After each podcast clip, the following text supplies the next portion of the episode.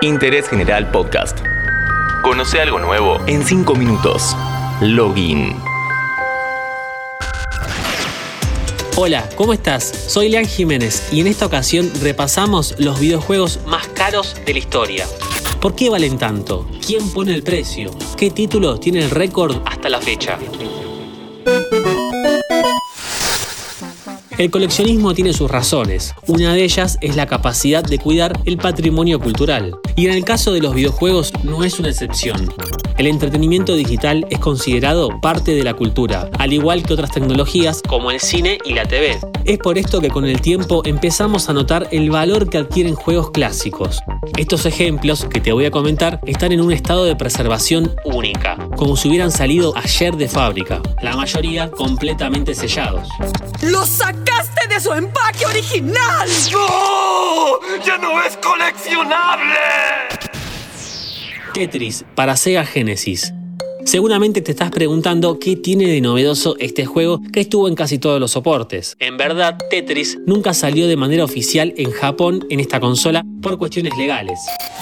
En ese momento, Atari Games tenía los derechos exclusivos del juego, pero un equipo de desarrollo que apenas había empezado a portear el juego, es decir, adaptarlo para la Genesis, fabricó solo 10 unidades. Una de ellas llegó a autografiarse por el mismísimo creador del Tetris, Alexei Pajitnov. Esta versión se presentó en un sitio de subastas con un precio a partir de un millón de dólares. Un poco mucho. Rechazó varias ofertas de hasta 17 mil dólares. Debido a la reserva que muchas subastas suelen tener, no se verificó el comprador ni el precio, pero se calcula en el mercado del retro gaming en 14 mil euros aproximadamente. Super Mario Bros. 3. Este juego se vendió en 156 mil dólares. La razón de esta locura radica en un defecto de fabricación. Ante cualquier detalle o error que las empresas notaban, por lo general en el diseño del packaging, los productos solían ser retirados. Al ocurrir esto, si son artículos de coleccionista, su precio se dispara, como le ocurrió a esta copia, que es extremadamente rara por tener la palabra Bros cubriendo uno de los guantes blancos de Mario.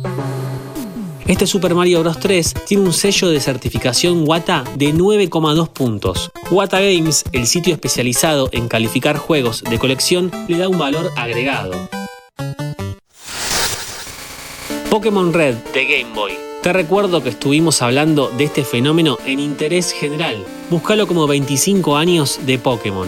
Esta versión es una de las más valiosas de la saga de Pikachu. Una copia llegó a venderse en 84 mil dólares.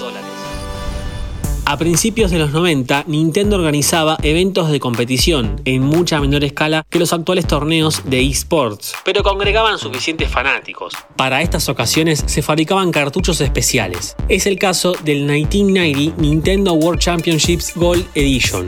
Sí, una edición dorada con tres juegos en su interior, Super Mario Bros., Rat Racer y Tetris. Se llegó a pagar casi 100 mil dólares y hay quienes se animan a publicarlo con un precio inicial de un millón de dólares. Acá empezamos con material de primerísima calidad para los retro gamers. Juegos que ni siquiera vas a sacar de su caja. El dueño de esta copia dijo que fue comprada como regalo de Navidad a mediados de los 80. Lo metió en un cajón y nunca más lo volvió a tocar hasta el día de hoy. Su calificación WATA es de 9.6 barra A+, el mayor grado de preservación en un juego clásico hasta el momento. Antes de que te cuente cuál tiene el récord mundial como el más caro de la historia, acordate de seguirnos en nuestra cuenta de Spotify. Apretá seguir, así tenés un podcast nuevo todos los días en tu inicio. Una copia sellada de Super Mario Bros., el mítico juego de la Nintendo de 8 bits, se subastó en 660 mil dólares. Esta versión en particular se fabricó a finales de 1986 y fue una de las primeras copias que tenía una envoltura de plástico retráctil en lugar de un sello adhesivo.